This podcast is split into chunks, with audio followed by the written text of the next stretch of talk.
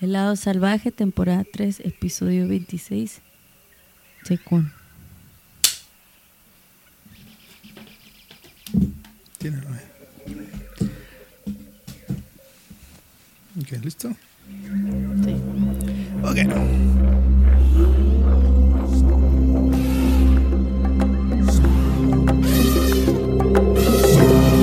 Pues bienvenidos a Helado Salvaje, un espacio donde cada semana nos adentramos en temas interesantes y salvajes del reino animal. Mi nombre es Alfonso Loya y yo investigo historias fascinantes sobre animales extraordinarios y únicos que dejaron su huella a través de los años. Además les relataré datos curiosos sobre especies extintas o en peligro de extinción y trataré de compartirles mi amor y pasión por la vida salvaje que desarrollé durante mi infancia. Como siempre, se encuentra con nosotros Nancy Loya. ¿Cómo estás? Bien. Estoy bien. ¿Tienes mucho frío o qué?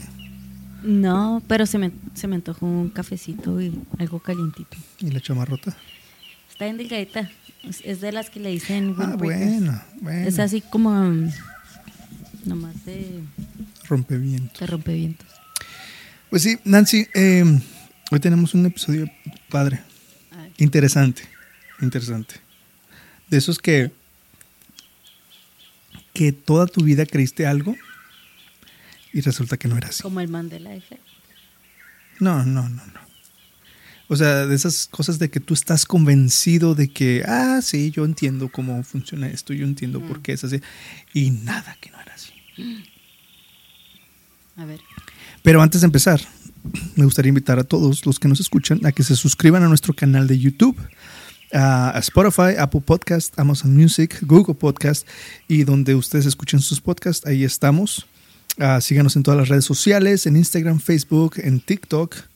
Y estamos en todos lados como arroba helado salvaje podcast. ¿Sabes? También nos pueden dejar su review En Spotify. en Spotify, ya ir para hacer review, en Apple Podcast y en muchas otras. En YouTube también dejen su Y comentario. eso ayuda mucho. Sí, sí. O sea, lo haces rate, así como les pones estrellitas, pero también puedes poner tu Ah, comentario. ¿tu comentario? Sí, No sabía. sí, te lo Mm. juro. Bueno, entonces, sin más preámbulo, empecemos. Acompáñenos mientras nos adentramos en el lado salvaje con el mundo marsupial.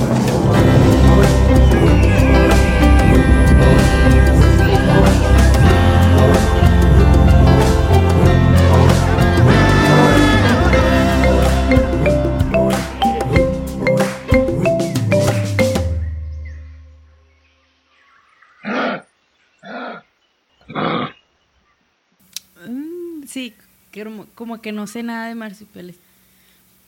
Casi nada, porque son tan lejanos. a- es ¿Por qué? como el- ¿Por qué lejanos? A ver, a ver, ¿por qué lejanos? ¿A quién? qué? porque no tenemos casi, nomás tenemos al, al ¿cómo se llama? Huitlacoche, ¿cómo se llama? La coche. Tlacuache, Sarigüeya. La zarigüeya, es un tacuache. No me, no me gusta que le digan tlacuache. A mí sí. Este, pues sí, es, eh, sé, lo- eh, sé la misma cantidad de cosas de- de los marsupiales que de los pulpos, por decir. Ok. ¿Sabes cómo? Sí, sí te entiendo. Pues mira, déjame te explico. Antes. ¡Ah! Gracias, gracias. Existen tres grupos de mamíferos. Están los placentarios, que son los humanos, los perros, los monos, los leones, elefantes, vacas, etcétera, que tenemos placenta y mm, están los monogramas, que incluye a los equidnas y a los ornitorrincos. ¿Cuáles son los equidnas? Son otros, ah, es como un erizo Mm. australiano. Tiene la trompilla así como de, de oso hormiguero, más o menos, pero es un ericito. Y es él y el ornitorrinco son los únicos de su, de su tipo, que son los monogramas, que son mamíferos que ponen huevo. Se siguen amamantando de la mamá, pero nacen de huevo. Tienen pelo y todo, igual que los mamíferos. Am, y luego están los marsupiales. Bueno, ya hablaremos de los ornitorrincos y los equidnas, pero están los, ah, los marsupiales, que existen más de 330 especies y aproximadamente el 70% de ellos viven en Australia. en el continente australiano o el continente de Oceanía. Qué raro, ¿verdad? Que... Yo pensaba que casi todos, que nomás uno, no. Una- cállate la boca. Cállate los hocico. El, de hecho, ah, te, te decía del continente, que todos le dicen, acá en Estados Unidos le dicen pues, el continente australiano. Pues el continente de es Oceanía. Oceanía. ¿verdad? Qué raro. Yo tuve ese debate. ¿Con quién? ¿Tú? Pero, pero no tiene. Hay gente que lo conoce como Oceanía y otros como el continente australiano. Que no creo que sea algo de Estados Unidos o México. o- Pues es como a la gente que le dice América a Estados Unidos. América es el continente. Sí, no, Sí, no es lo mismo. es lo mismo. Cállate. No es lo mismo. Sí, o sea, si le llamas Australia al continente Oceanía, es muy Es que parecido creo a que llamarle. Tiene dos nombres correctos. Es como. No sé, a lo mejor es Pues no sé, pero a mí me gusta más decirle Australia, es más fácil. A mí la Oceanía me siento más culta. me siento más inteligente. Pues,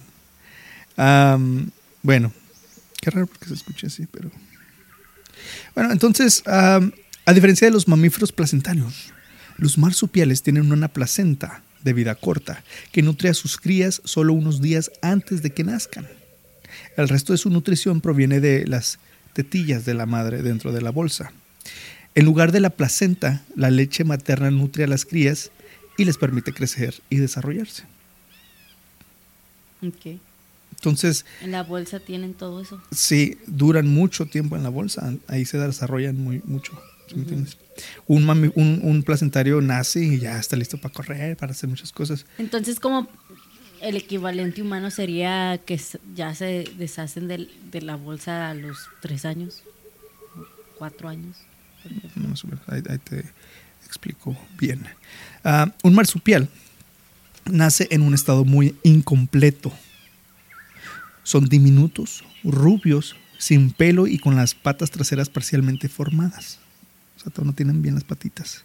Sin embargo, las extremidades anteriores ah, están desarrolladas y los dedos de los pies están armados con garras afiladas y curvas. El bebé marsupial nace a un mes de haber sido concebido. Fíjate, Luego, luego, luego, luego, pero no está listo para ya. Así que el marsupial recién, marsupial recién nacido usa esas garras para trepar y hacer el viaje a la bolsa de su madre. O sea, recién nacido ya tiene garras. Sí, están feitos, están feitos. Sí, los he visto, tienen las manos grandes, pero están bien chiquillos. Ajá. Seguramente alguna vez hayan, eh, hayan escuchado que los canguros tienen tres vaginas. Pues esto es cierto. Y no solo los canguros, sino todas las hembras marsupiales. Las hembras marsupiales tienen dos vaginas laterales que conducen a úteros separados, pero ambas se abren extremadamente a través del mismo orificio. Un tercer canal, la vagina mediana, se usa para el parto. Este canal puede ser transitorio o permanente. Ya, ya aprendieron algo de anatomía. Transitorio significa que a veces lo tienen y a veces no. Ok. Pues sí, porque dice o permanente, pues permanente, pues eh, exacto. Entonces dice, los marsupiales australianos pueden ser divididos en tres grupos. Pon atención. Basados en sus dietas. El primer grupo son los dasyurids, que son los marsupiales carnívoros, como los quolls, que son unos animalillos chiquillos, el demonio de Tasmania, los numbats, no los wombats, no, los numbats son otros, los donards, otros, tienen nombres bien raros, los antequinus y el extinto tilacino o tigre de Tasmania. Siento que todos estos tienen nombres humanos. No, porque Hey, Wombat. ¿quién se Wombat llama Jones. quién se llama wombat? Pues nadie, pero se, se escuchan como nombres como Robert. Wombat. Está loca. El segundo grupo son los paramel, paramelemorphs, que son los marsupiales omnívoros, o sea, que comen de todo, como las bisbis, los bandicoots, son unas ardillitas, Como Crash Bandicoot. pues, son como unos conejitos así rarillos australianos. Y el último grupo son los diprotodons, que son los herbívoros, más grandes, como los canguros, los koalas, los wallabies y los wombats. Los wannabes. Los wannabes, my lover. Ok, entonces, mira, el día de hoy me voy a enfocar en cuatro especies de marsupiales. En específico, Okay, o sea, les voy a platicar de cuatro en específico. Pero antes de que me adentre más en esto, quiero contarles algo muy interesante, que es lo que me llamó mucho la atención. ¿Nunca se han preguntado por qué Australia es la capital de los marsupiales? Sí. La respuesta les sorprenderá cuando volvamos del comercial. No. Ah, pues mira, déjame te explico. Al igual que el dingo, ¿Se acuerdan de el dingo? Que ya tuvimos un episodio de El origen del dingo. Es uno de los animales más icónicos de Australia. Los marsupiales no originaron en ese continente. Por eso te digo que todo el mundo, ay, los marsupiales de Australia. Pues no es cierto, de ahí no vienen. Así que el canguro, al ser el símbolo nacional australiano, puede ser de hecho un antiguo intruso. Espérate, espérate. déjame hago mi hipótesis con lo que me acabas de decir. Todavía no sé qué es la verdad, pero déjame te digo qué pienso. Que antes de que evolucionaran, o sea, que vean unos grupos de marsupiales prehistóricos. ¿En dónde? En África. O. O sea, no en Australia. no en, Australia. Ajá, no en Australia. Y luego viajaron a Australia se dividió la cosa, los continentes se dividieron, se formaron y ellos se quedaron en Australia y ahí evolucionaron o no. Algo parecido. ¿Sí? Algo muy parecido.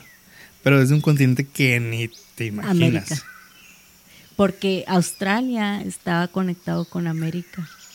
no estás tan mensa. De hecho, dicen que los primeros humanos eran aborígenes y encontraron rasgos aborígenas en el cuerpo más antiguo que han encontrado hasta ahorita en, Costa Rica.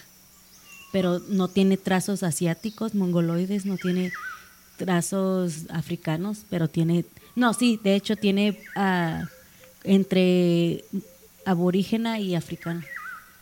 Entonces, muchas cosas migraron de América a Australia, Australia a América.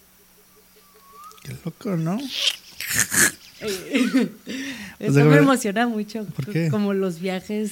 A mí lo que se me hace padre es de que, pues, no te imaginas que así fue. O sea, pasaste toda tu vida pensando algo y nada, que así fue. Yo nunca me imaginé que no fueran de Australia. Pues ahí te explico más.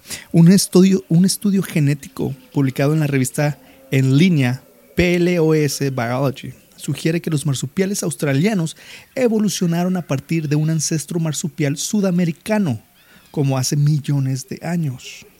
El hallazgo, realizado por investigadores de la Universidad de Münster en Alemania, indica que la teoría de que los marsupiales se originaron en Australia es incorrecta. Es falsa.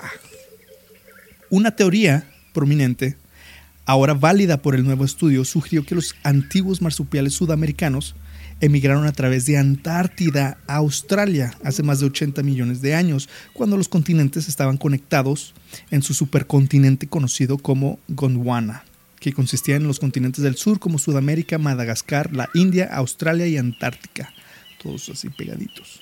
Mm. Están así todos abajo, ¿verdad? Sí. Sí, porque mira, pues está Chile y Argentina acá en el fin del mundo, que le llaman, mm. y ahí está Antártida un poquito más para acá, ya está Australia. Entonces, bueno.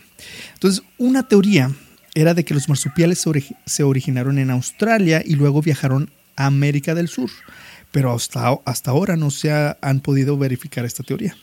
El biólogo de la Universidad Nacional de Australia en Canberra, Matt Phillips, dijo que los registros fósiles antiguos de marsupiales son muy pocos, particularmente en Australia. Esto ha dificultado la comprensión de los primeros patrones de migración y las relaciones entre las especies. Estudios anteriores habían tratado de abordar la cuestión comprando pequeños fragmentos de ADN. Comparando, perdón, comprando. ¿Cuánto? ¿Cuánto el ADN? No, déjame empiezo de nuevo. Estudios anteriores habían tratado de abordar la cuestión comparando pequeños fragmentos de ADN o diferencias físicas entre marsupiales, como las características de la articulación del tobillo. El nuevo estudio, por el contrario, examina grandes fragmentos de genomas marsupiales en busca de pistas evolutivas. El equipo comenzó analizando las secuencias del genoma de la zarigüeya sudamericana y el wallaby australiano.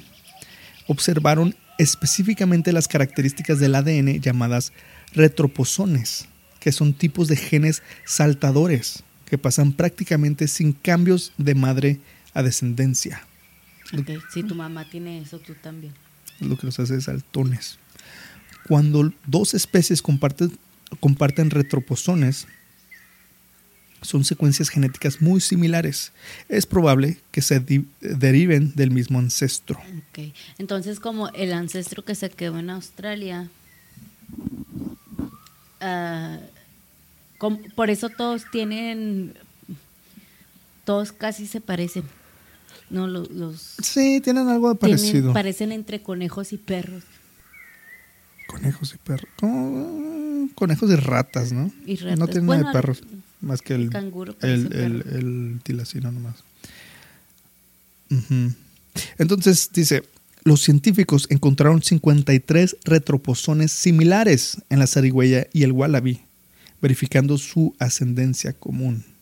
Entonces, no se parece nada a un wallaby a una zarigüeya.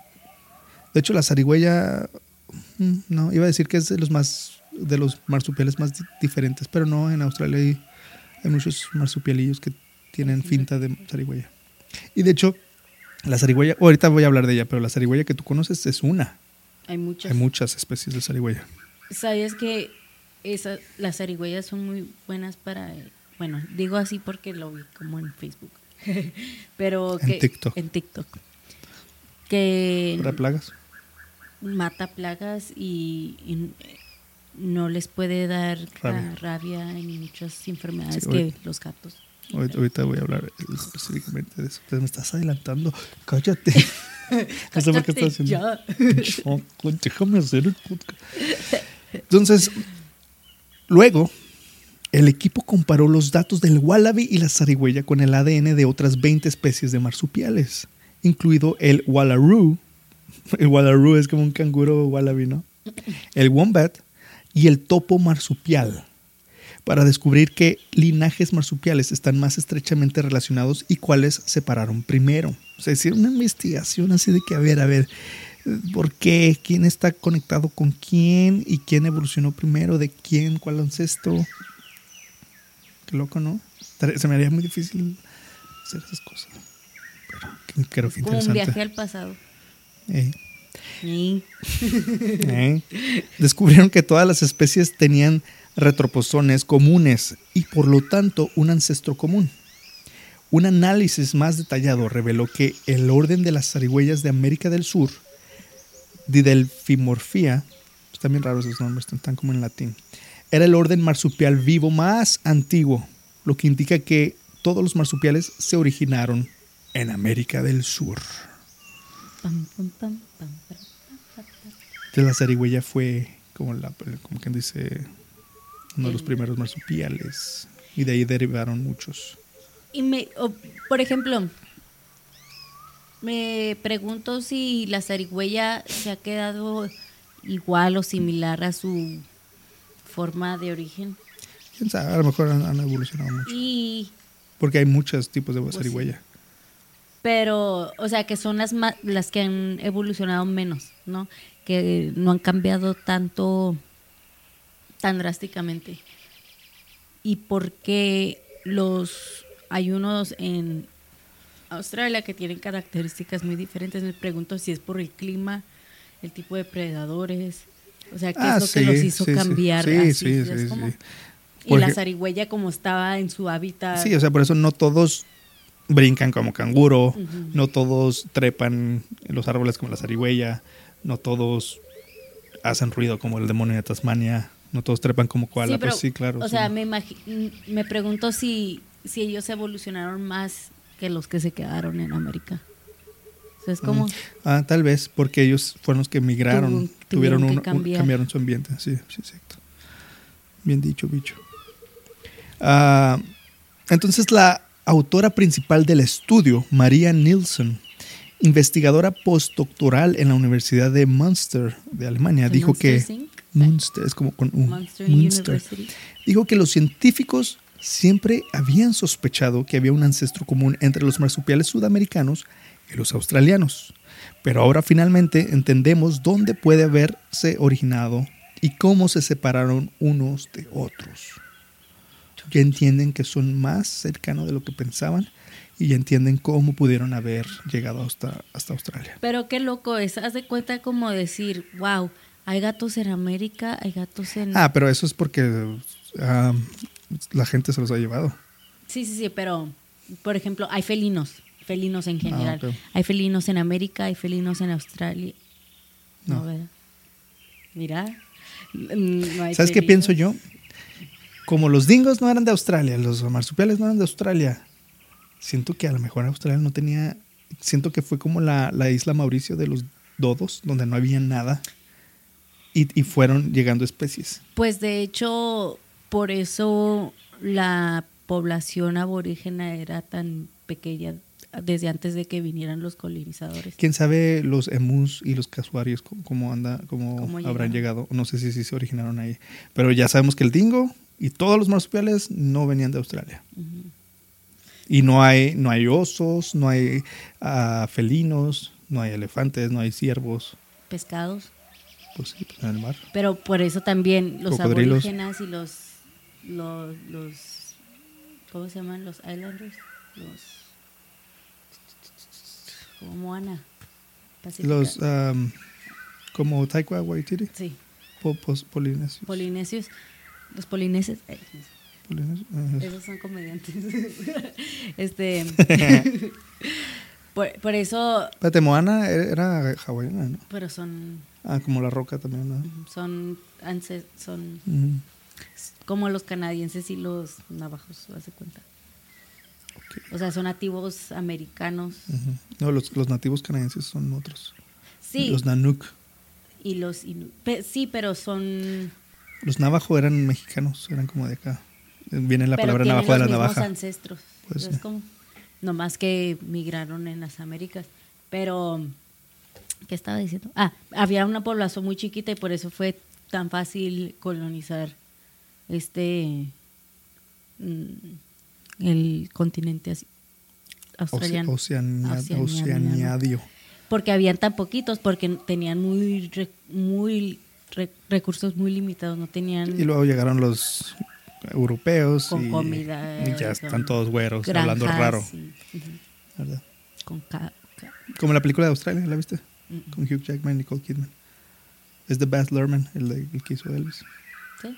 Pero esa no está tan ¿De loca qué se como- trata? ¿Es como de romance o...? Sí, pero tiene mu- no, te va a encantar Nancy. Tiene mucho así de los ori- de los orígenes de los aborígenes. Hay un niño que es es aborígena, pero su papá es un- es güero y le dicen no lo quieren porque ni siquiera no es negro negro ni es blanco blanco, es así como chocolatoso. Y, y lo y tenía como el pelo güero, bien raro. Es- los aborígenas son lo- los únicos... Tiene, hay una tribu aborígena que... que Tiene ojos az- no azules, No, no. tienen cabello como blanco güero, güero. Así rubio, pero piel negra. Y ellos tienen cierto ADN que es mu- muy único. Pues de eso se trata más o menos. Y sí, hay, hay romance entre Hugh Jackman y Nicole Kidman, pero ahí pasan muchas cosas. Está muy padre. Vela. Hay una película que se llama The Sapphires, creo que te he dicho que la vieras, con el con el que sale en la de mm, Bridesmaids, el policía. Ah, Chris O'Dowd, Sí, el, ah, es, es, ah, Irlandés. este Él me gustó mucho, actúa muy chido. se llama The Sapphires y es de que él es un hombre blanco en los 60s o 50s en Australia y descubría unas cantantes aborígenas como The Supremes. Pero nadie las quiere, nadie las pela porque son aborígenas. Das de cuenta que tuvieron todo su, ese movimiento de segregación, y, pero bien. Está muy interesante la historia de Australia. Siento que es algo que acabo de descubrir, que no nos enseñaron No, pues quién te va a enseñar eso. o sea, ¿Sabías que Pancho Villa y sabía- sí, ya sé. Sí, sí, pero por eso es nuestra tarea nosotros educarnos, informarnos, empaparnos de cosas, de conocimiento. Y todavía hasta la fecha casi no tienen representación en, en la televisión o modelaje. Pues casi todo Hollywood es australiano, pero güero. Pero, o sea, se ven muy diferentes a, por ejemplo, un mexicano güero, un white chicken. Es más la diferencia de un white chicken de un white chicken a una persona indígena en México que de un güero australiano a, una aborígena. No, hay, más diferencia ahí. Sí, hay más diferencia ahí. Entonces están como mucho más. Pues sabes también eh, tiene una situación similar Sudáfrica. mucho, mucho, mucho, mucho güero, pero también hay mucho negro y hay mucho racismo entre las clases. Eran daneses, ¿no? Los no sé de dónde vienen. Pues, obviamente de Europa, no sé de dónde como Charlie Theron. Ella, creció hablando sudaf no sé qué idioma hablan ahí. Africano, algo así. Con la K. Ah, pero ella aprendió inglés hasta como los 19 cuando vino a Estados mm. Unidos a ser actriz. No sabía. Entonces su idioma original no es, su primer idioma no es inglés. En fin, nos desviamos mucho. Ah, estamos hablando de los estudios, de cómo, bla, bla, bla, ¿verdad? Entonces dice, el estudio también aclaró años de confusión sobre dónde agrupar a un marsupial llamado monito del monte. No sabían dónde agruparlo. Aunque esta criatura es original, originaria de América del Sur, tiene más características en común con los marsupiales australianos, por lo que los científicos habían debatido sobre sus parientes más cercanos durante muchos años. Las comparaciones de ADN mostraron claramente que el mono de montaña o de monte pertenece al grupo sudamericano en, en el árbol evolutivo marsupial. Está más parecido a los de América. No, es más parecido a los, ah, de, Australia, pero tiene muchas. evolucionó mucho ahí en, América. La palabra marsupial proviene del griego antiguo marsipos, que significa bolsa. Mm. Tiene sentido. Marsip Marsipos. Es bolsa. Entonces ahí viene marsupial, que, que, tiene una bolsa. Entonces ahora vamos con nuestro primer marsupial. ¿Cuál crees que será? El canguro. El canguro. Hay muchas especies de canguro. De la que voy a hablar hoy es del más grande y el más común. ¿sabes? El rojo. El canguro rojo. No sabía que sabías. Yo. El rojo. ¿Cómo sabes tú eso? Porque tienen, están rojitos. Rojizos, pero no sabía que sabías de ah, canguros. Como canguro jack, es un canguro rojo. Bueno. son los que están aquí. Sí. ¿Cómo? Ándale. El canguro rojo es el más grande de los canguros y el más grande de los marsupiales. Todos los marsupiales del mundo es el más grande. No extintos. Porque mm. después voy a hablar de los marsupiales extintos, que hubo muchos. Eso me interesa mucho como los animales de antes. Sí se encuentran en llanuras abiertas como matorrales, hábitats desérticos y praderas en, la región, en las regiones occidental y central de Australia. Se sabe que los canguros rojos son hábiles socialmente y a menudo viven en pequeños grupos llamados turbas. Así se llaman sus grupitos. Las turbas consisten en hembras canguros jóvenes con uno o varios canguros machos que supervisan la protección del grupo. Estos grupos son flexibles a la hora de aceptar miembros.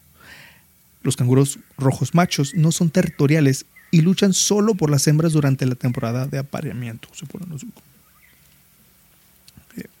Esta especie es, es un canguro muy grande con orejas largas y puntiagudas y un hocico cuadrado. Déjame te enseño. Esa, ese no es un canguro. Hay personas a veces en el gym que se me figuran canguros. así, imagínatelo así con una tank top así como ¿Qué? What, is, what do you say, bro? Hey, bro. bro. Eh, bro. Eh. Mira, este es canguro ya. Ya está rojito.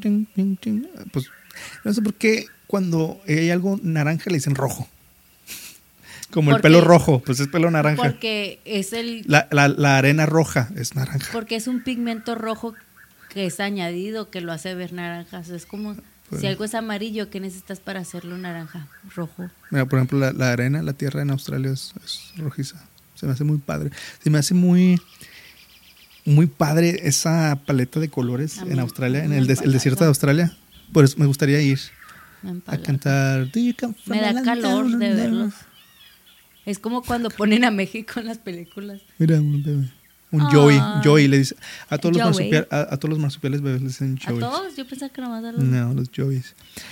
Bueno, entonces estaba diciendo cómo, cómo son. Son sexualmente dimórficos, ya que los machos tienen un pelaje corto de color marrón rojizo. Los machos son más rojizos, las hembras son como más, ah, Más opacas, más grisesonas. Como los pájaros. Sí. Un, un- un color marrón rojizo que se desvanece a un beige, beige pálido debajo y en las extremidad- extremidades. Las hembras son más pequeñas que los machos y son de color gris azulado con un tinte marrón, gris pálido por debajo, aunque las hembras de las zonas áridas tienen un color más parecido al de los machos. Entonces varía. Este, por ejemplo, este eh, son como este color las hembras, así más ah, palidillos, decolorados.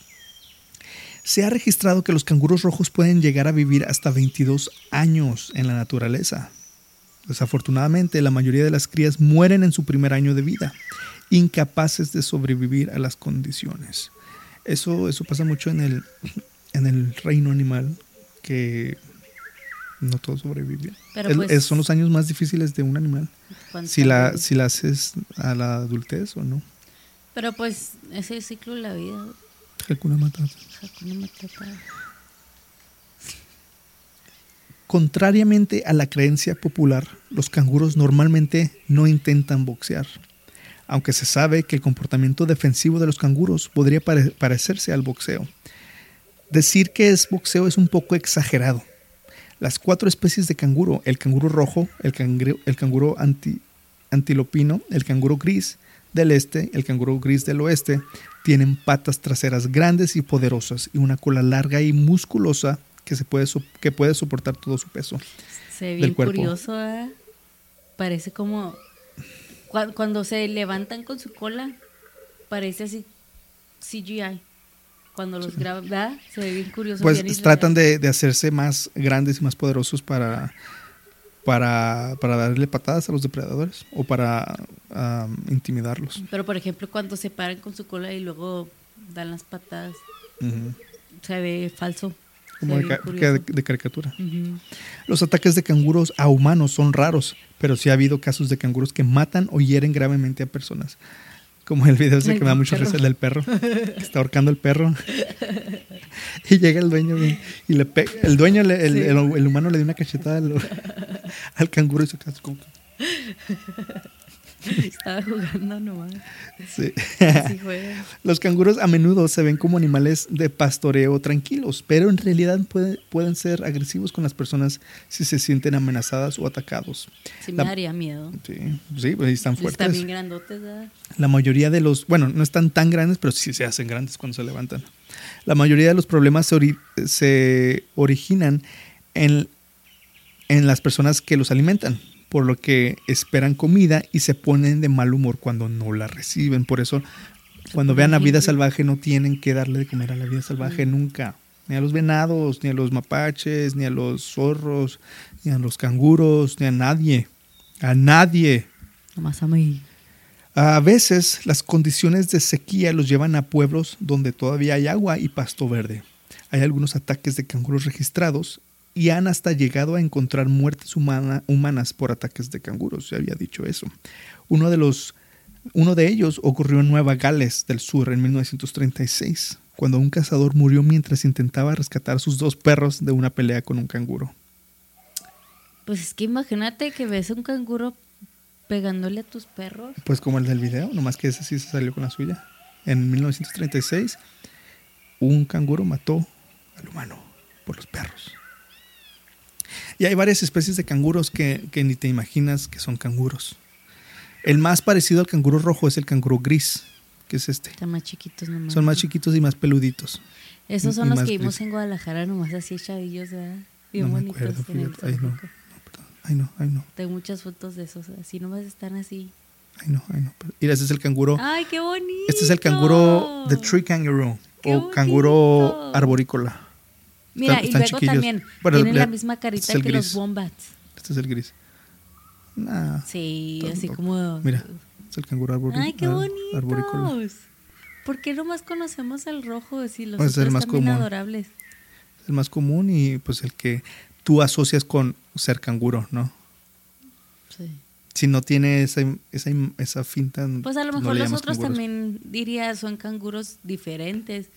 Pues o sea, sí, de- que en realidad son. Sí, pero sí parecen canguros. Mira cómo se para. Pues sí. Y tienen la cola larga y, y viven en los árboles. Qué bonito. Para los que están viendo y oyendo, no se sientan mal. Voy a poner las fotos en las show notes. Ahí, véanlas, siempre las pongo un, un día a- a- después de que sale el Ese episodio. parece que el tiene domingo, como muffin top. Mira, que es Muffin Top. como una lonjilla. Parece que tiene pantalones. Mm. Pues el segundo marsupial, Nancy, del que hablaré, es probablemente considerado uno de los animales más adorables del reino animal y uno de los marsupiales más populares. De koala. El koala. ¿Hay diferentes tipos de koalas? Mm, Que yo sepa, no.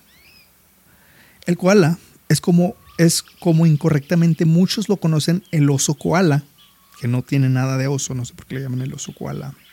Es un marsupial herbívoro, arborícola y el único representante existente de la familia Phascolarctidae. Entonces es su propia categoría de marsupial. Es el único de esa, de esa familia. Sus parientes vivos más cercanos son los wombats, Mm, pero ya hablaré de ellos en otro episodio para los que no saben cuáles son los wombats. Tú sí sabes, ¿verdad? es una banda. Hay una banda que se llama. Pero tú sí los conoces, ¿verdad? Son los que están gorditos, ¿no? Como unos, ese también parecen ositos, pero no. El koala se encuentra en las áreas costeras de las regiones del este y sur del continente, habitando Queensland, Nueva Gales del Sur y Victoria del Sur, Victoria y Australia del Sur. Queensland, ahí es donde está el, el- el zoológico del- de Australia, del cazador de cocodrilos. Es fácilmente reconocible por su cuerpo robusto y sin cola, y su cabeza grande con orejas redondas y esponjosas y una nariz grande en forma de cuchara. El color del pelaje varía del gris plateado al marrón chocolate. Nunca los he visto marrón. Ni yo. Pues mira qué bonito. Qué bonito. Pero se me hacen más bonitos los canguros diferentes. Los Ahorita te voy a decir cuál es mi, mi marsupial favorito. Ah, tradicionalmente se han reconocido tres especies distintas. El, ah, entonces lo que me preguntabas. El koala de Queensland, el koala de Nueva Gales del Sur y el koala victoriano. Estas formas se distinguen por el color y el grosor del El pelaje, victoriano tiene una faldota. Ah, el tamaño del cuerpo y la forma del cráneo. Entonces los ves y pues sí, son, son, son koalas. Pero ya si te pones a, a ver bien, pues ah, uno tiene las orejas más grandes, uno tiene pelaje diferente de Ujú. color, como los tigres, ah, las jirafas. Tú la ves y pues es una jirafa.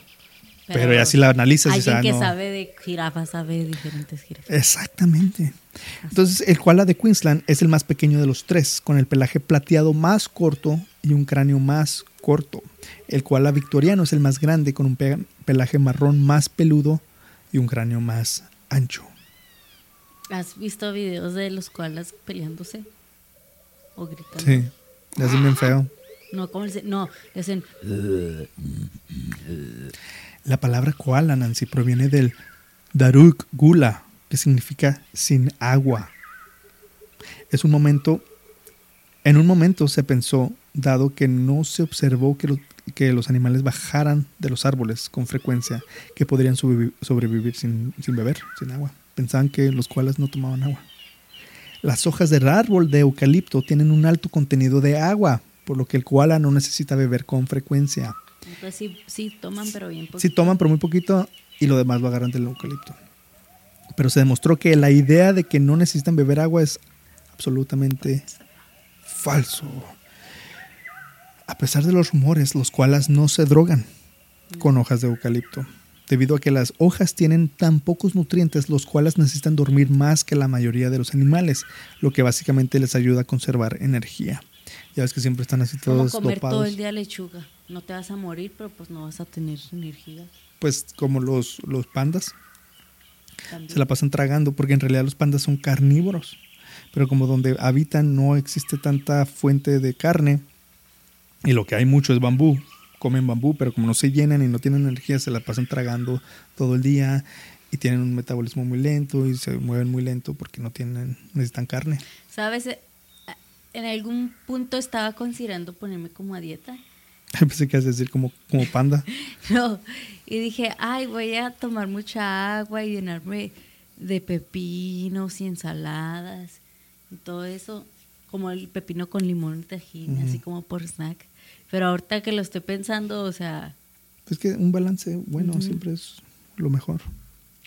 Se una recomiendo, dieta chicos. balanceada, coman de todo. Ah, ahora vamos con el siguiente marsupial, que es mi favorito. ¿Tú sabes cuál es, Nancy? Mi marsupial dingo. favorito. No, el dingo no es marsupial. ¿Cómo crees? El, espérate, ya no sé cuáles son. Ya no sé cuál es.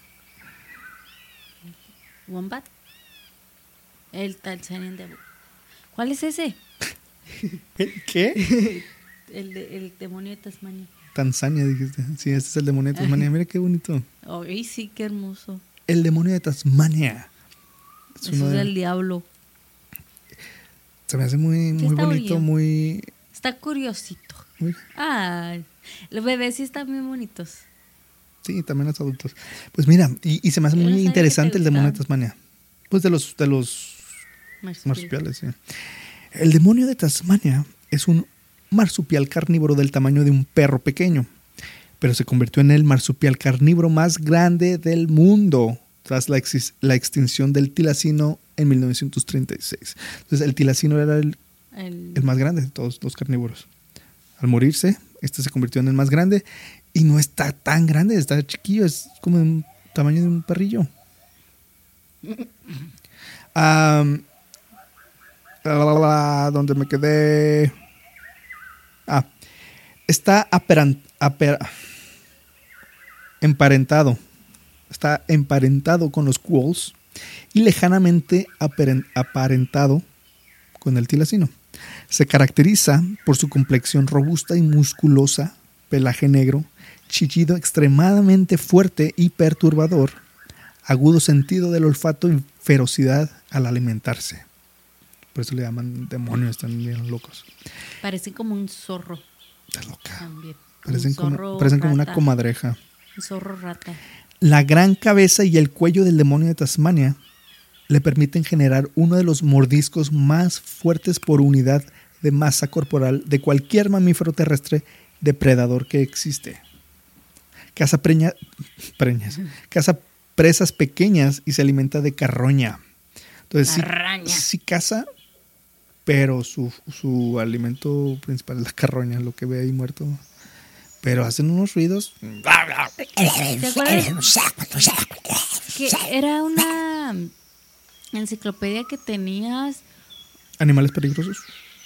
En la computadora. Ajá. Y hacía el sonido De todos demonio los de animales. Animales peligrosos. Pero me acuerdo mucho del, demonio de Tasmania. Sí. Pues de ahí salió Taz de los. Aunque los demonios suelen ser Sí, está solitarios. bonito. Así todo. ¿Verdad que sí? Como una rata gorda. y me gusta mucho su, color así negrito y con, con su collarcito Mira, si, blanco. si le quitas el collar y lo pones gris, parece rata. Sí. Me, gu- me gusta, me gusta cómo se ve con el collarcito. Está bonito. Aunque los demonios suelen ser solitarios, Ah, y luego con la a veces comen y defecan juntos en un lugar comunal. Bonding. Nada más se juntan a cagar. A pesar de su apariencia rotunda, es capaz de una velocidad y resistencia sorprendentes. Y pueden trepar a los árboles Imagínate y cruzar ríos nadando. uno, ¿Ah? que te trepe uno, que te esté correteando uno y te- se te suba. Trepa árboles y, y cruza ríos nadando. Personas, pues también me imagino. ¿no? Los demonios son monógamos. Los machos luchan entre sí por las hembras y protegen a sus parejas para evitar la infideli- infidelidad femenina. Son tan, parecidos a nosotros. Las hembras promedian cuatro temporadas de reproducción en su vida y dan a luz de 20 a 30 crías vivas después de tres semanas de gestación. Fíjate, de 20 a 30. Los recién nacidos son rosados, carecen de pelaje y tienen rasgos faciales como poco definidos, o sea, no, pa- no parecen nada.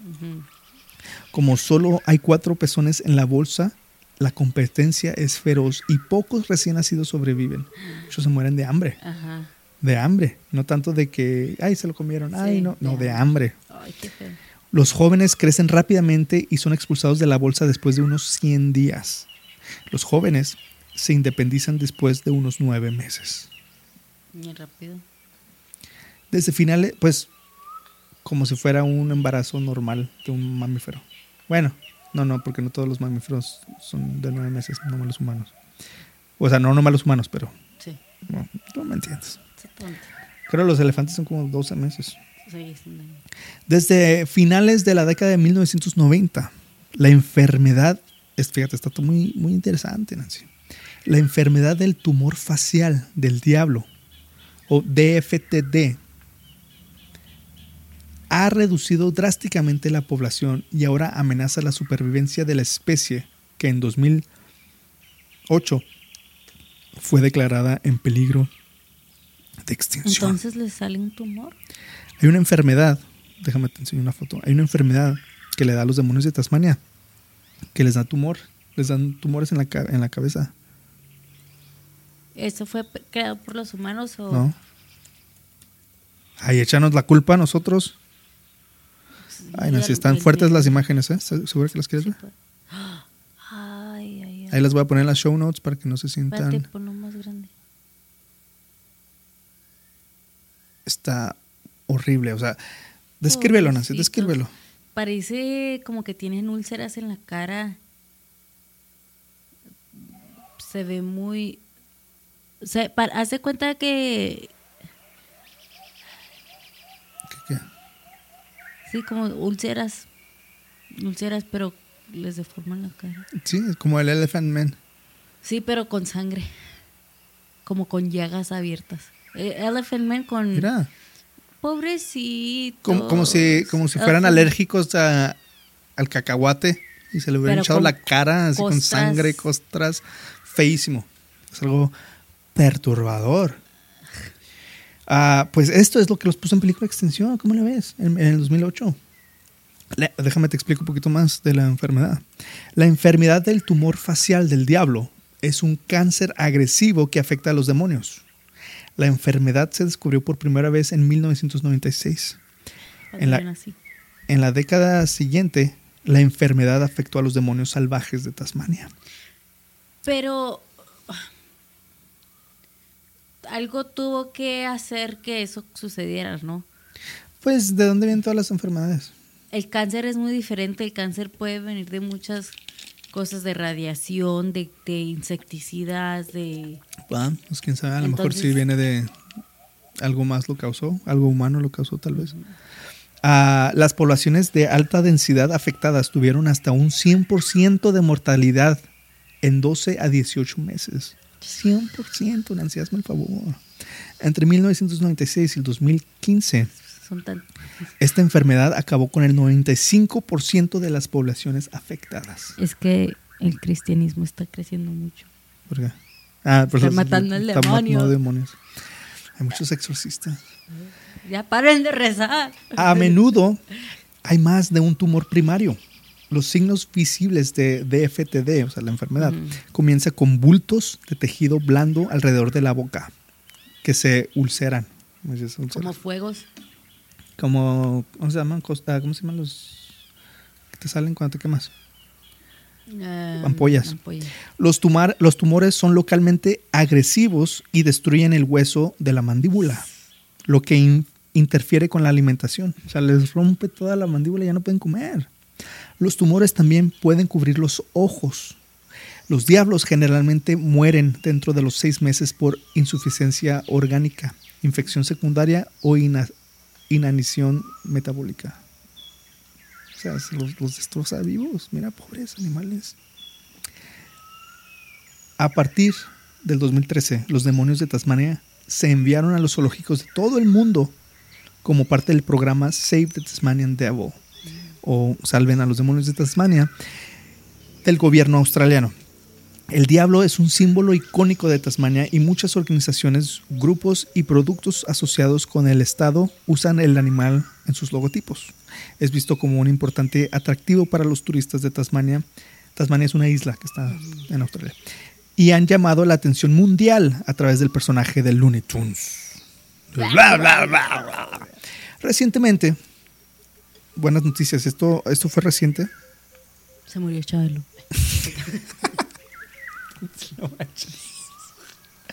Sí, es verdad. Pero no, esas no son buenas noticias. Pero no de la enfermedad esta.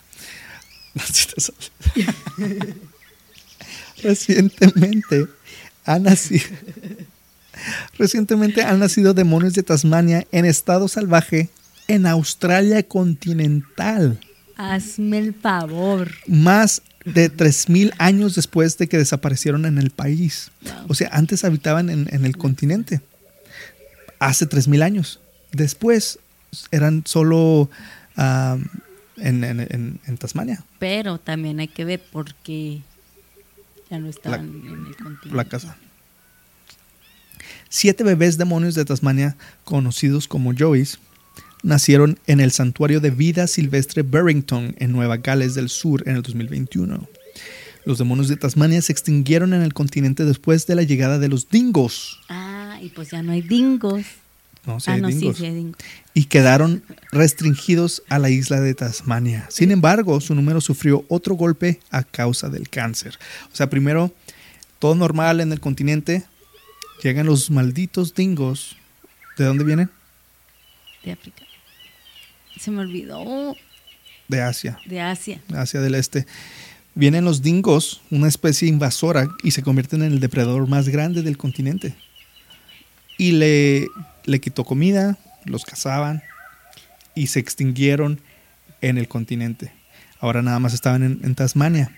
Y luego llega lo del cáncer de tumores y se están muriendo muchos. Confundo los dingos con los, los Tilacinos. tilacinos. Entonces, espérate. Entonces, si ya están haciendo en Australia otra vez. Pues apenas, y apenas están con, con ah, este, apenas están, ¿cómo se dice? Con, con efforts. Mm. ¿Cómo se dice? con esfu- esfuerzos. Esfuerzos. Están, Esfuerzos. Están con esfuerzos ah, de conservación, tratando de, de repoblar otra vez en el continente. Con estos, estos pocos que nacieron, Pero los dingos no los ya tienen esperanza. esperanza. Pues, por, e- pues por- ya va a, in- a interferir el humano y Mm. todo eso. Pero ojalá y sí. En Qué otros bonitos. 3.000 años. Pues Nancy, ya mero llegamos al final de nuestro, de nuestro viaje de marsupiales. El último marsupial del que hablaré es el único que actualmente vive fuera de Australia. El tacuache. Tlacuache, no tacuache, esos son los, los Los. Los K. Los ca- Ah, tlacuaches. no me gusta, por eso no me gusta que le digan A- tlacuache, a pero en México se conocen como tlacuaches. Ah. ¿qué tal tlacuache? Mm. No, pero son las zarigüeyas, no me gusta más. Pues déjame te explico de las zarigüeyas, es muy interesante, déjame te A mí se me hacen bien bonitos las zarigüeyas. A mí no, pero, Zarigüeyas. pero me gusta lo que te voy a decir. Las zarigüeyas son endémicas de las Américas. Las zarigüeyas se originaron en América del Sur y entraron a América del Norte en el gran intercambio americano, siguiendo la conexión de América del Norte y del Sur. Entonces todas empezaron en el sur.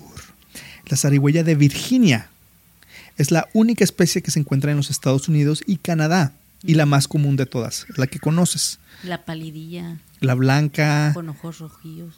que tiene cola de rata, esa es la zarigüeya de Virginia, de Virginia Possum.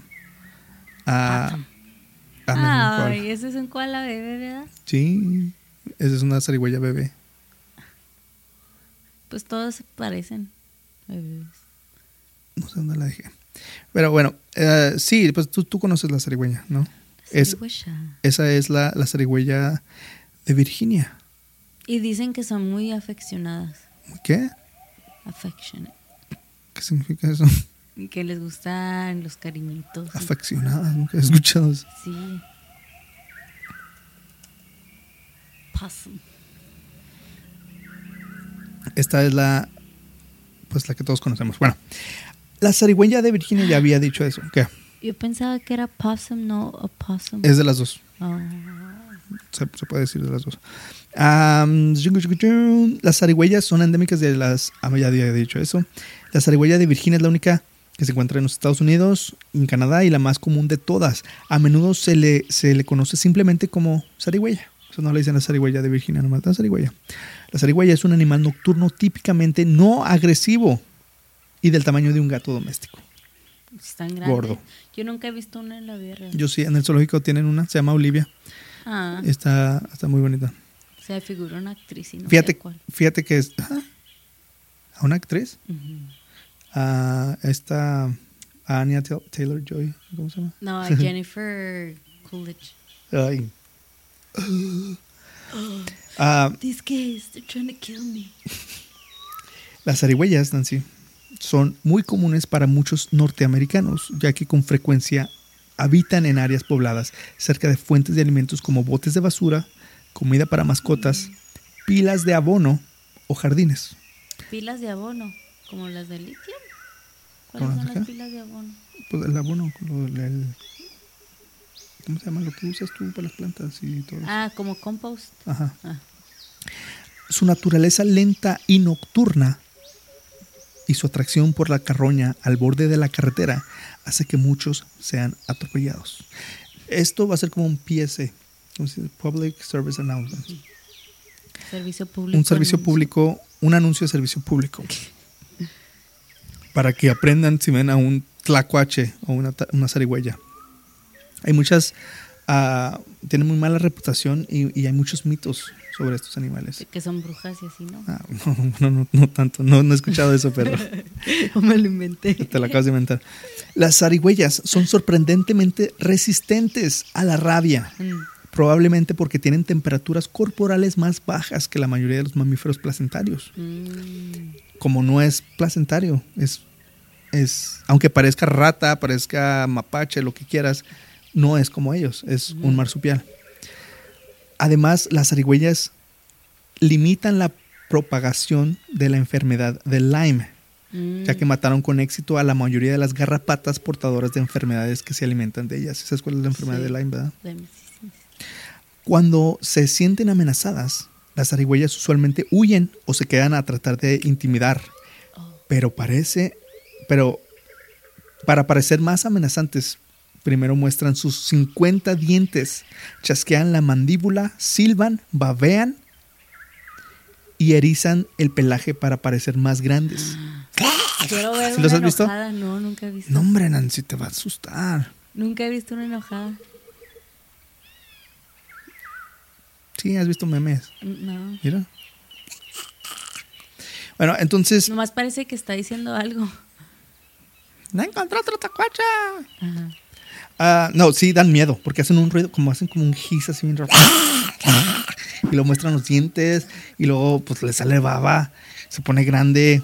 Gatos y los humanos. Entonces por, e- por eso. por eso a, los- a la gente le tiene miedo y por eso los matan. Ah, Pero sí te dan una mordidota así. Pues me imagino. Si esto no funciona para int- intimidar al depredador, la zarigüeya se, caracteristi- se caracteriza por fingir la muerte en respuesta al miedo extremo. ¿Sí? Se hacen las muertas. Este es un estado inactivo, con la boca y los ojos abiertos, la lengua colgando y los pies apretados. El miedo también puede hacer que la zarigüeya libere un líquido verde de su ano con un olor pútrido que repela a los depredadores, igual que tú. Las fre- la frecuencia cardíaca se reduce a la mitad y la frecuencia respiratoria es tan lenta y superficial que apenas se detecta. Entonces parece que está muerta. Fingir la muerte normalmente dura hasta que se desaparece la amenaza y puede durar varias horas. Además de desalentar a los animales que comen presas vivas, hacerse la zarigüeya también convence a algunos animales grandes de que la zarigüeya no es una amenaza para sus crías. Muchas veces las zarigüeyas que tratan de cruzar la carretera se asustan con el tráfico y se hacen las zarigüeyas, lo cual resulta en la muerte. Se hacen las zarigüeyas. Sí, así le dicen hacerte la zarigüeya. Ah. Se hacen las muertes. Entonces, van cruzando la, ca- la carretera, Los se asustan, se hacen las muertas porque piensan que los carros es un depredador. Al hacerse la muerta, se queda ahí tirada y las Ah. atropellan. Entonces siempre, Nancy, y estas zarigüeyas están en, en todo Norteamérica, en todo, en muchas partes de México, en todo Estados Unidos y Canadá. Aquí no hay, ¿verdad? Sí. ¿Sí? Sí. Yo nunca he Aquí en El Paso hay, y ahorita te voy a decir algo bien feo. Ah, si ven una zarigüeya, por favor, si ven una zarigüeya caminando por su patio trasero, no se preocupen. Ya me acostumbré a regarla. No, no hay nada de malo en tenerlos en tu patio o vecindario. Dado que son nómadas, probablemente solo están de paso.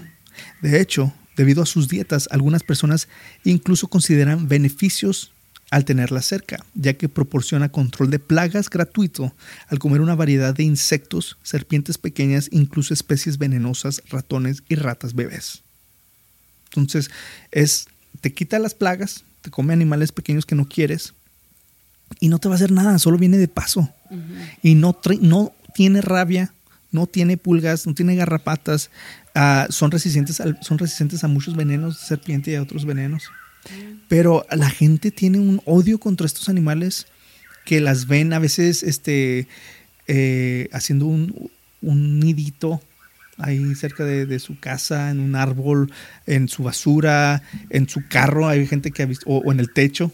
Hay veces de es que tienen techos así como, pues no es, no es, no es piedra, no es este cemento. Es así como, ¿cómo se llama la otra materia? Como tejido, tejado. Eh, pues hay gente que se encuentra en muchos lados las, las zarigüeyas. Yo me puse a investigar, aquí en El Paso hay zarigüeyas. Y me salió un anuncio de Pest Control. ¿Cómo se dice? De, de los que exterminan. De exterminadores. Y ponían anuncios de que matamos zarigüeyas. Estos animales tienen, portan rabia y son agresivos y todo. no, es exactamente lo contrario.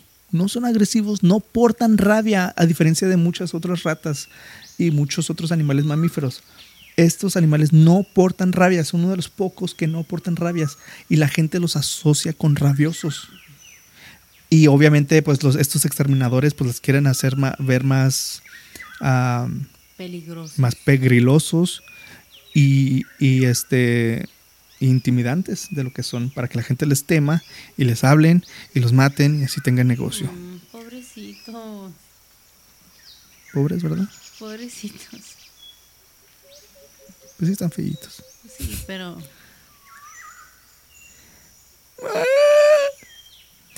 Pues ese fue nuestro episodio de hoy, Nancy, los marsupiales. El mundo marsupial. ¿Qué tal? Se me hacen todavía muy curiosos, como entre conejo y gato y perro. Su apariencia. a mí lo que se me hace curioso y muy interesante es lo diferente, lo diferente que son a, otros mamíferos. ¿A que sí? Mira cómo se ponen todos arriba de, su... De hecho, en, el, en la portada del episodio en Spotify sale una familia de, de zarigüeyas. Y en, en, YouTube está un canguro rojo. Ese no es un tlacuache, ese es un nahual. El tlacuache. No me gusta que le digan tlacuache. Me gusta más zarigüeya. Pero sí, muy humana. O sea, tiene facciones Mira muy humanas. Tiene, abre la boca muy grande y tiene 50 dientes. Tiene la boca como el monstruo, el Beetlejuice. Cuando se hace la cara de, de los que viven en la casa así como de, monstruos, así como sí. que... ¿Qué, por, qué, me has así? Es que como que me... No sé, no sé ese que dices de Beetlejuice, pero hay uno... Hay un monstruo que tiene así la... Sí, es de Beetlejuice, que parece como un pico y está como leyendo un libro. Es, como con ¿Cómo se llama? Beetlejuice Monster. Ándale. Sí, ese. No sabía que era de Beetlejuice. Sí, ajá así tiene la boca como muy, la abren muy, muy grande y tiene muchos dientes y está delgada. Como un ganso con dientes. Sí, ese es el que yo decía. No sabía que era de Beetlejuice. Qué feo, ¿verdad? Que van a hacer Beetlejuice. Con Jenna eh, Ortega. Ajá. Y Guillermo del Toro. No, no puede. no, espérate, Guillermo del Toro va a ser este. Frankenstein. Ah. Con Timothy. No. Timothy Elephant. No, Timothy Chalamet. Ah, con, con Oscar Isaac. Así ya salen todos. Y luego. Y Pedro Pascal, ¿no? No, a ver, ponle. con unos actores bien chidos. Estamos como Joe Rogan, ¿no? Aquí viendo. ¿Cómo? Uh, Frankenstein. Frankenstein. Guillermo del Toro. Guillermo del Bull. Del Toro. Del Toro. Ah, sí, este. Guillermo del Toro Garfield. has been. Y No Mia Goth. ver. Mia Goth. ¿Quién es Mia Goth? La que sale. Piecing together his Frankenstein for years. La que sale en la de Pearl. No sé cuál es esa. Sí. ¿Ella? No. Ah, es Jessica Chastain. No, dale Chastain. para abajo. Ya somos un podcast de espectáculo. Sí, de todo. Pues mira, lo que yo pienso de los Oscars es que la verdad Es es que a Brendan, Brendan Fraser se lo, se lo merecía, aunque la película era gordofóbica. Ah, no la o sea, veo. ¿No la ves? Oh, shh, te hace llorar. A mí me, me dejó así como. Así como que, ¿qué acabo de ver? Está intensa. Lloré, pero también te sientes así como que está incómoda, está. Pues como las de Darren Aronofsky. ¿Viste la de Mm. Mother? No. ¿No has visto la de Mother? ¿Sabes cuál es? Sí. Con Jennifer Lawrence. Con Jennifer Lawrence y este. Javier Bardem. Y Ed Harris, Michelle Pfeiffer, salen muchos. Está en mi lista. Nancy, está, está rara. No me gustó Me mucho. gustan esas No me películas. gustó mucho. Pero de la vez y dices que acabo de ver. Está así como de esas que te hacen te sientes incómodo Como al verla. tipo, como tipo Parasite. Es disturbing. como Parasite. No tanto. Así que digo, no, digo, no, Parasite no está tanto. Ah, ¿en serio? No, Porque no, esta no sé. hasta medio comezón. Parasite. Parasite no está tan intensa, está rara, está Ah, diferente, está diferente, está padre. Pero la de Mother y la de The Whale te hace sentir incómodo, disturbing. Ok. Es así como que, pero, pero está, la, de- la de The Whale está bonita también. Ah, Te hace sentir así raro, incómodo, te hace llorar y al último te quedas así como que, qué peliculón. La de Mother sí está así como más como que, ¿qué acabo de ver? Está raro esto. Pero, la, pero el significado de Mother está bien chido. Y pues sí. Deberíamos hacer esto, ¿no? Todos los episodios después de, de acabar con los animales. Ahora sí, las películas. Un cotorreando y chismeando, ¿no? Ah, pues sí, entonces ese fue el mundo marsupial. Ah, escríbanos, ah, díganos cuál es su marsupial favorito. Ah, comenten en YouTube, comenten en Spotify, en Apple Podcast, Google Podcast, Amazon Music, donde quieran, donde estén escuchando este episodio, déjenos su comentario, su review, sus- su rating, sus, sus estrellas. Díganos si son Team Tlacuache o Team Oh. Zarigüeya. Pues depende de qué parte del mundo vengan. No, pero A lo mejor pues- en muchos países nomás les dicen tlacuache. Pero puede ser como En muchos- de Alemania y Pues, decir, ah, possum. yo no sabía que Oh, a mí me gusta el tlacuache. A mí me gusta el tlacuache. ¿Cómo se llama? eh, hay como una. Hay una comida que es como tlacuache. No, No, como unos tacos. tampansulchi. No, tlacoyos. tlacoyos. Se ¿Qué es eso? Sea, como un tlacuache. Es como, es como una gordita de tac, de como. Ay, no sé. No, Una gordita de taco. Ustedes saben. no, es como pan de gordita. No, pan de gordita. Como tortilla de gordita. Me estoy viendo bien ignorante. Como una gordita, pero arriba le pones cosas. Ajá. Así como un guisadito, frijoles o algo así. Y se come así como tostada. Ah, esas son sopas. Zapas, Sapes. topes, tapas, algo así, sopes Tlacoyos. Yo lo comí en, en o Guanajuato. tapas. Creo que es un tlacoyo. Vamos a ver, pues aquí tenemos el, el internet. Tlacoyos. Y están bien ricos, no sé. Ay, qué rico se ve. Tengo hambre. Se ve rico. Aquí no hay más. Bueno, entonces, ah, pues sí, síganos escribiendo en todas las redes sociales, El Lado Salvaje Podcast, y visítanos en nuestro sitio oficial, heladosalvaje.com, para comentarnos de otros temas salvajes que les gustaría escuchar en este podcast. También ahí están las, las show notes, todos los domingos después de, de que sale el episodio el sábado, ah, o sea, mañana.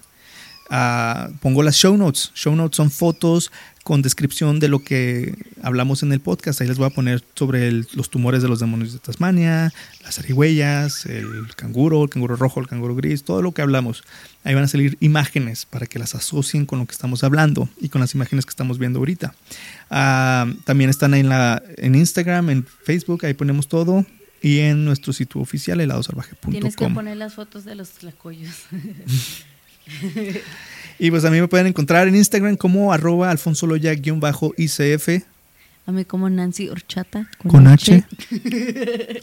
y como en todos los episodios terminamos cada episodio con esta reflexión del escritor Henry David Thoreau, que dice, en la naturaleza está la preservación del mundo.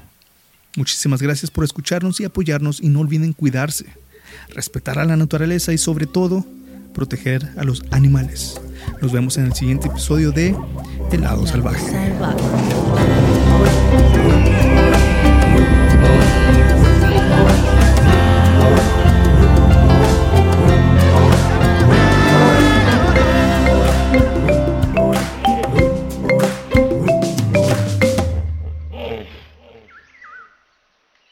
Vamos, voy a cambiar de lentes para grabar el otro episodio. Ahora ya es otro día.